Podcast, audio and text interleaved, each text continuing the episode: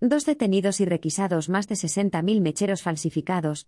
El perjuicio económico para la empresa afectada supera los 70.000 euros. Madrid, 13. Agentes de la Policía Nacional han intervenido en un trastero de la localidad madrileña de Leganés más de 60.000 mecheros falsificados, y han detenido a dos personas como presuntas implicadas en la recepción y distribución de los mismos, ha informado este viernes la comisaría local en una nota de prensa. Las investigaciones policiales se iniciaron tras la formulación de la denuncia por parte de los responsables de la empresa perjudicada, la cual había detectado que en varios comercios de la Comunidad de Madrid regentados por ciudadanos de origen chino, se vendían encendedores falsificados con su marca, y que podrían estar almacenados en una nave de Pinto y en un trastero de Leganés.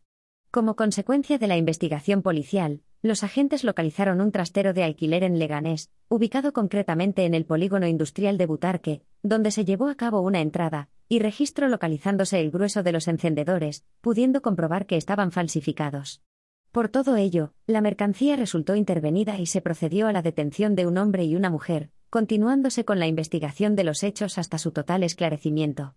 El perjuicio económico para la empresa afectada supera los 70.000 euros.